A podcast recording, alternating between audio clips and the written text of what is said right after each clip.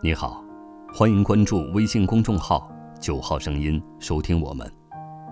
感谢来到九号声音的时光路径。今天与您分享风雪中的大师。从南方到中国作协开会，正碰上京城连续大雪。清晨，满城飘起了雪花，像无数银色的蝴蝶在漫天飞舞。何敬府宾馆的隔壁，就是欧阳予倩的故居。轻轻地推开门，里面是一个大杂院，有模糊的灯光从窗口漾出，马上又在寒风中凝结了。想拍一张照片，不知从何处拍起，于是长长的退出。雪越下越大，不一会儿，我的头上、肩上。都栖息了雪花。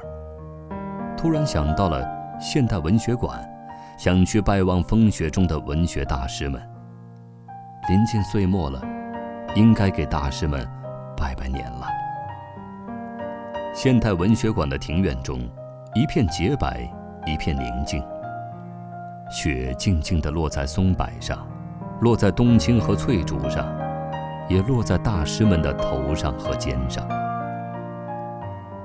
我看见叶圣陶先生、老舍先生正坐在一起聊天叶先生手握折扇，老舍先生手握拐杖，一肩风雪而神清气闲。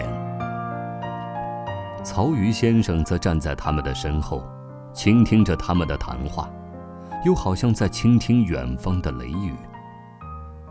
冰心先生披衣端坐，托腮远望。是在思念他的小读者，还是在远望繁星和小桔灯呢？在一片松柏林中，茅盾先生风尘仆仆地从子夜走来了。年关将近，林家铺子的生意现在还好吗？在他的身边，是背手散步并低头沉思的巴金先生。从树丛中望去。无数雪花，准确地说，应该是细小的雪粒，像种子一样，纷纷扬扬地洒在他沉思的大地上。每一粒种子，都该开出一朵春花吧。哦，我看见朱自清先生了，他端坐在湖边，是在欣赏荷塘月色呢，还是在凝望父亲的背影呢？在一片冬青树丛中，沈从文先生的身影浮现了出来，淡淡的，从湘西的河面上，从边城的城郭中，从历史的长河里，浮现成一片浮雕。轻轻的踏雪走来，前面坐着抽烟沉思的，是艾青先生了。雪。静静地落在中国的土地上，落在他的衣襟上，也落在他同号般的诗和歌上。就在他的对面，高扬着双手站在地球上放号的，是郭沫若先生。他是在呼唤心中的女神，还是在拥抱心中的太阳呢？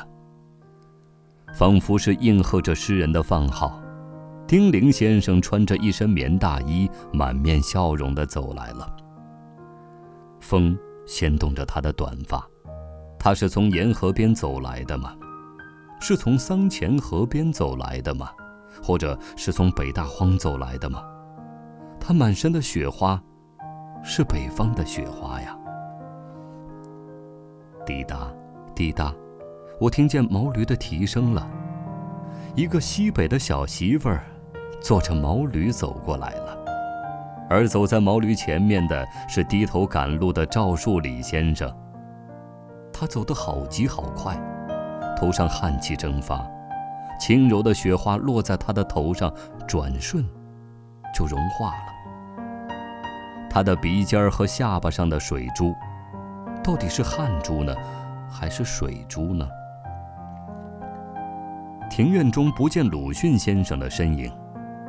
出门的时候，猛然看见文学馆的正门外，一座山岩一般的雕像，屹立在风雪中。